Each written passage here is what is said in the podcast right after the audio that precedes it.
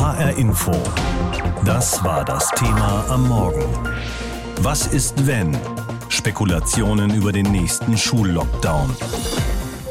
Kinder und Jugendliche stecken eine Corona-Infektion meistens besser weg als Erwachsene.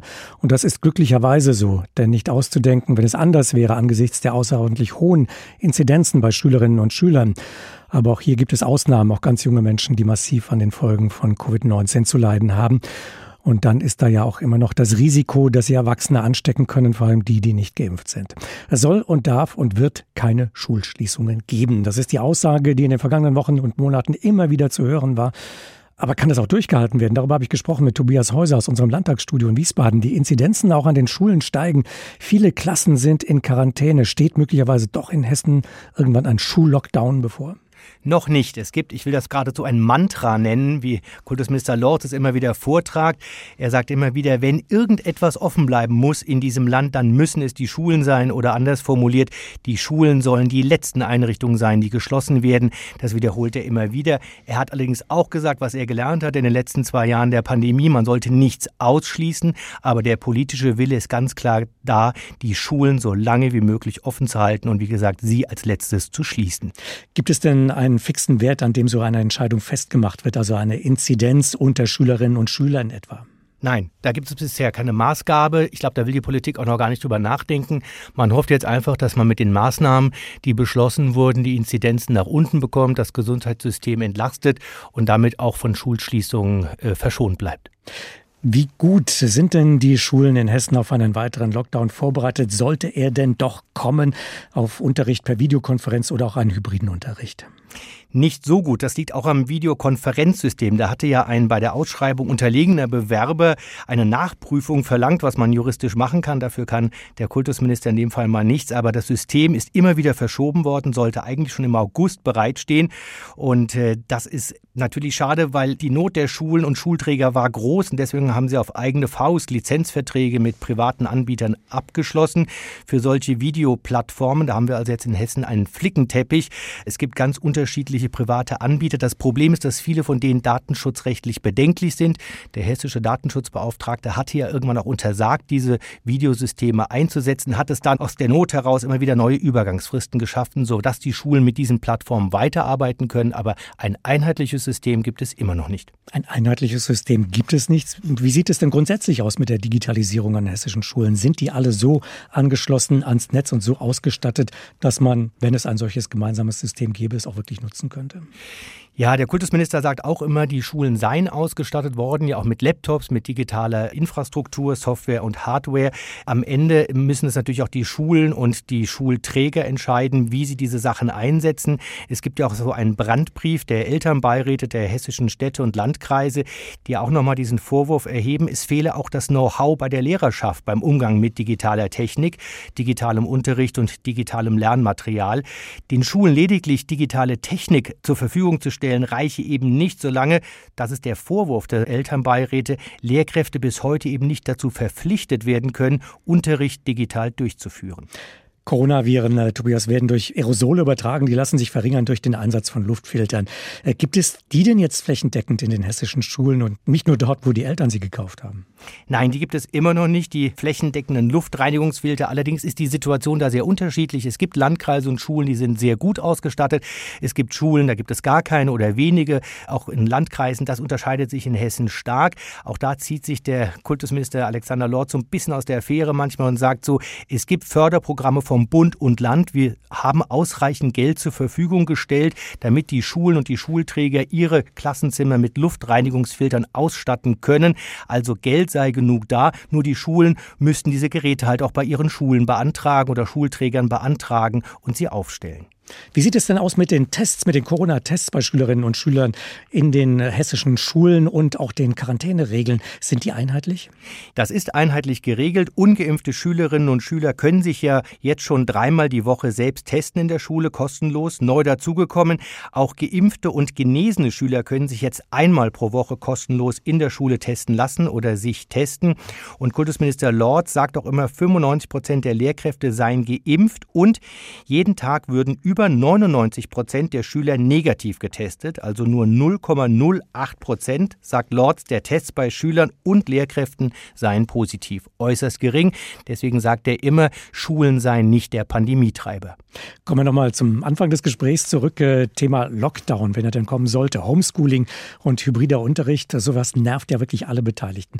Aber es gibt ja noch andere Faktoren. Die sozialen Kontakte, die wegfallen für die Schülerinnen und Schüler. Lerndefizite, die schlimmer werden. Wie groß ist denn die Sorge, dass nun doch eine Schülergeneration durch Corona abgehängt wird?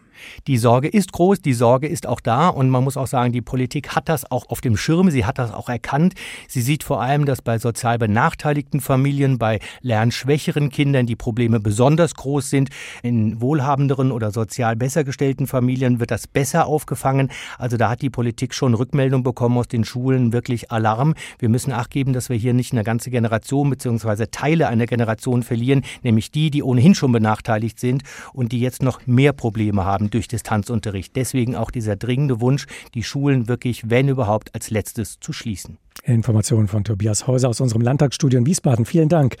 Es soll also keinen Lockdown mehr an den Schulen geben. Das ist die Marschrichtung an den hessischen Schulen. Aber wie gehen Schülerinnen, Schüler, Eltern mit der Lage um, mit immer neuen Nachrichten aus der Schule? Wie groß ist die Furcht vor einem neuen Homeschooling? Unsere Reporterin Anna Vogel hat sich umgehört. Schulschluss an der Konrad-Adenauer-Schule in Heppenheim. Die Grundschüler strömen nach draußen, so auch der achtjährige Leon. Er geht in die dritte Klasse. Seine Mutter legt ihm kurz die Hand auf die Schulter. Schon allein beim Gedanken an Homeschooling reagiert sie heftig. Bitte nicht. Keine Nerven mehr dafür. Die kleine Frau mit rot gefärbten Haarspitzen arbeitet als Seniorenbetreuerin.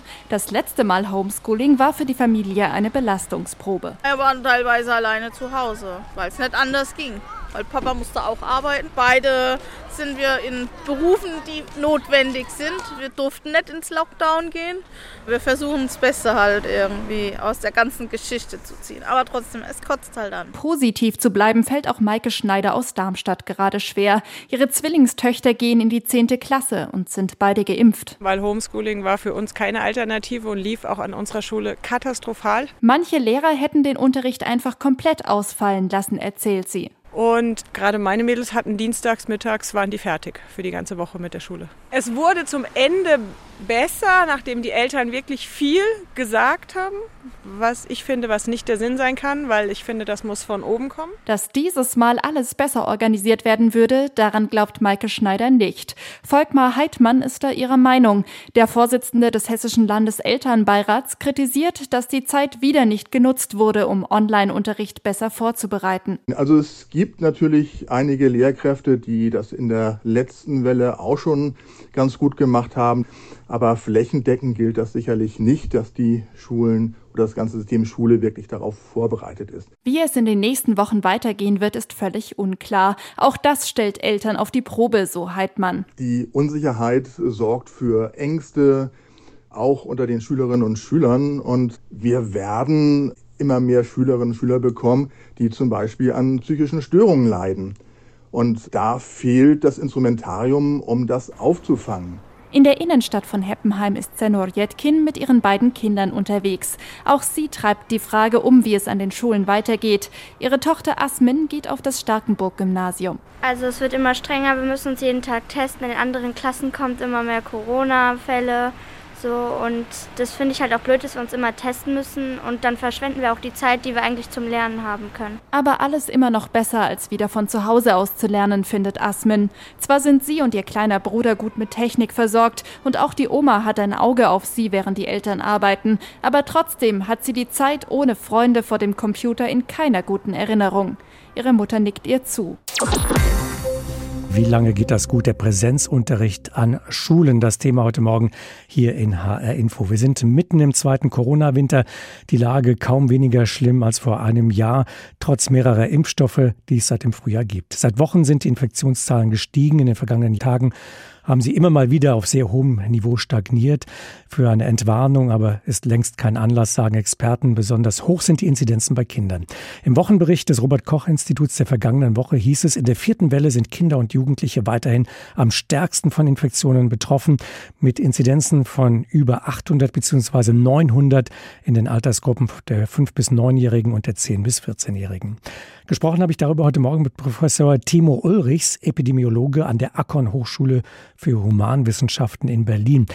Sind Kinder, um ein hässliches Wort zu benutzen, Pandemietreiber? Nein, das kann man so pauschal nicht sagen, ob sie es sind oder nicht. Das hängt nämlich sehr von dem Infektionsdruck drumherum ab. Also das heißt, wenn sowieso sehr viele Viren zirkulieren, dann brechen die eben auch in die Schulen und Kitas ein. Und dann kann das da natürlich auch zur Weiterverbreitung führen. Und ähm, wir haben ja gute Hygienekonzepte in den Schulen. Es gibt ganz klare äh, Gruppen, die dann dort immer zusammen sind. Und wenn das alles gut funktioniert, dann ist das eigentlich überschaubar. Aber jetzt in dieser Zeit ist es so, dass eben vermehrt auch Infektionen dort stattfinden.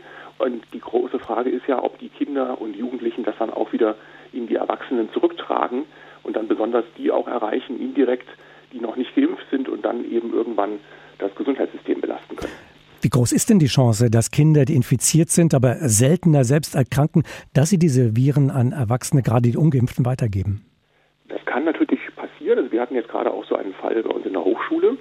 Ähm, aber das ist eher ähm, nicht so wahrscheinlich, als wenn Erwachsene einander treffen und dann da die Übertragung stattfindet. Deswegen ist es auch so wie allgemein bei Infektionskrankheiten, die, die Kinder sind häufig das letzte Glied in der Infektionskette, aber eben solche Rückübertragungen zu den Erwachsenen, die sind natürlich durchaus möglich. Woran liegt es, dass es weniger wahrscheinlich ist? Ist die Virenlast bei den Kindern geringer oder sind es einfach andere Kontakte? Es sind äh, sicherlich eher andere Kontakte, also eher untereinander und dann, wenn, dann nur im Familienkreis.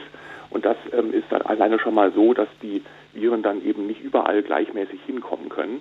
Ähm, bei den Erwachsenen ist es so, dass da häufig eben die Kontakte in andere Bereiche reingehen, dass man vielleicht auch eher mobiler noch ist und das könnte schon den Unterschied ausmachen.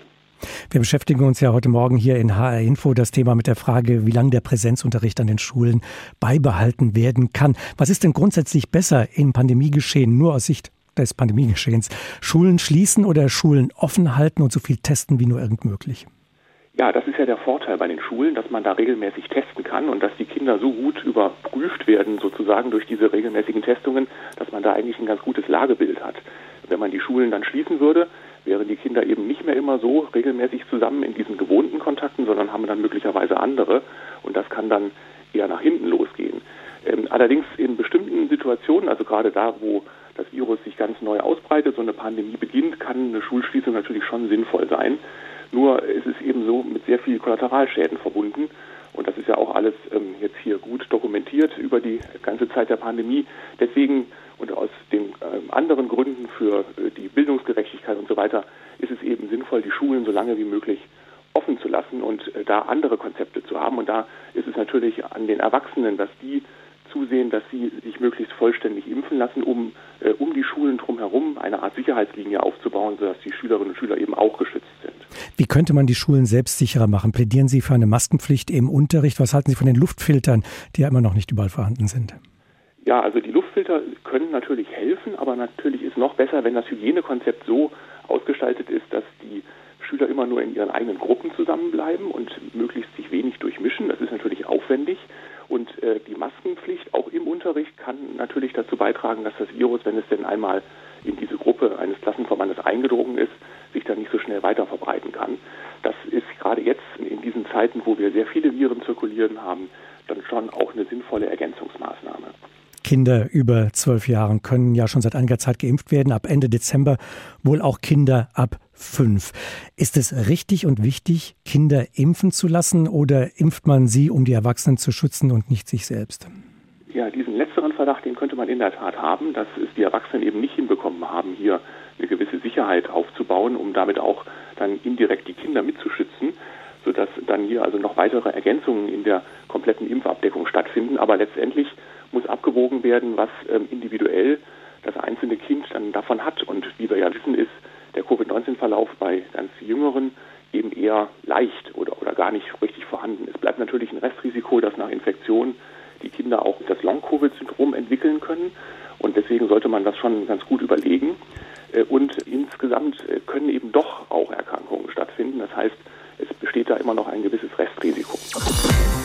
Plötzlich wurde alles auf digital geschaltet oder sollte zumindest geschaltet werden, als Mitte März vergangenen Jahres die Schulen geschlossen wurden. Da haben die meisten hessischen Schulen erstmal nicht digital reagieren können. Zettelpakete konnte man sich in bestimmten Zeitfenstern in der Schule abholen. Die fortschrittlicheren Schulen haben sie per Mail verschickt. Anfang 2021 wurde schon videokonferiert. Aber welches System sollte oder besser durfte es denn nun sein? Ein einheitliches System, das vom hessischen Kultusministerium vorgegeben wurde das war auf der Zielgeraden, dann aber kam der Einspruch von einem Mitbewerber, der nicht zum Zug gekommen war. Solange keine Einheitlichkeit existiert, herrscht in Hessens Schulen damit eine ziemlich bunte Vielfalt. Unsere Reporterin Petra Demand mit ein paar Beispielen aus dem Raum Darmstadt. Stefan Hein, der Schulleiter der Darmstädter Eleonorenschule, setzt auf Open Source. Das heißt, seine Schule nutzt ein Videokonferenzsystem, hinter dem kein kommerzieller Konzern steckt. Big Blue Button heißt es. Und inzwischen ist es in Darmstadt auch das System der Wahl. Denn die Stadt als Schulträger stellt es ihren Schulen auf einem eigenen Server zur Verfügung. Wir können sehr gut mit dem System arbeiten. Wir erreichen unsere Ziele, die wir haben im Distanzunterricht. Ich würde mal sagen, das ist ein relativ einfach gestricktes Videokonferenzsystem ohne viel zusätzlichen Schnickschnack, aber mit allen Funktionen, die man eigentlich benötigt, um in Distanz unterrichten zu können. Während das Darmstädter Gymnasium von Anfang an mit Big Blue Button gearbeitet hat, hat die Gutenberg Gesamtschule in Darmstadt-Eberstadt auch andere Anbieter ausprobiert, sagt Arne Huwald, der Leiter des Haupt- und Realschulbereichs. Wir haben angefangen mit Zoom, das lief sehr stabil, wurde dann aber aus Datenschutzgründen verboten. Genau das gleiche ist mit Teams. Teams ist speziell bei größeren Gruppen sehr, sehr zuverlässig gewesen, bietet wesentliche Funktionen wo auch die Schüler zusammenarbeiten können. Die bietet Big Blue Button so nicht, aber äh, es ist das einzige System, was nach unserem Kenntnisstand bisher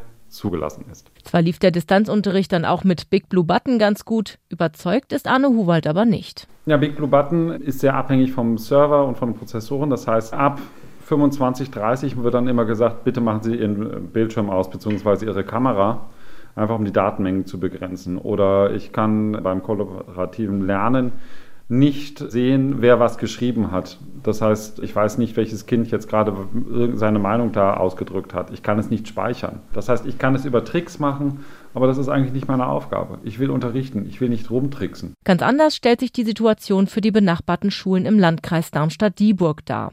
Dort hat der Schulträger sein Okay für das Arbeiten mit Microsoft Teams gegeben und stellt dafür auch einen eigenen Server zur Verfügung. Dirk Karl Pilgram, der Schulleiter der Lichtenberg-Schule, einer EGS in Oberramstadt, ist begeistert von den vielen Möglichkeiten, die sich dadurch bieten. Also wir brauchen ein System, was sowohl die Möglichkeit beinhaltet, in Videokontakt zu treten, was ja über Teams möglich ist, auch relativ einfach mit Terminsetzungen arbeitet, dass dann gleichzeitig über Outlook auch die Möglichkeit des E-Mail-Kontaktes bietet, aber auch die Möglichkeit, Dateien hochzuladen, Arbeitsergebnisse hochzuladen, die auch dort zu bewerten oder mit Forms, äh, was in dem Paket drin ist, auch Umfragen äh, schnell und niederschwellig zu organisieren. Allerdings gibt es auch im Landkreis das Open Source Modell Big Blue Button. Das kam als Parallelsystem dazu, als die Diskussionen um den Datenschutz losgingen, berichtet der Schulleiter. Vor allem für Besprechungen außerhalb des Unterrichts sollen die Schulen es nutzen. HR Info. Das Thema. Wer es hört, hat mehr zu sagen.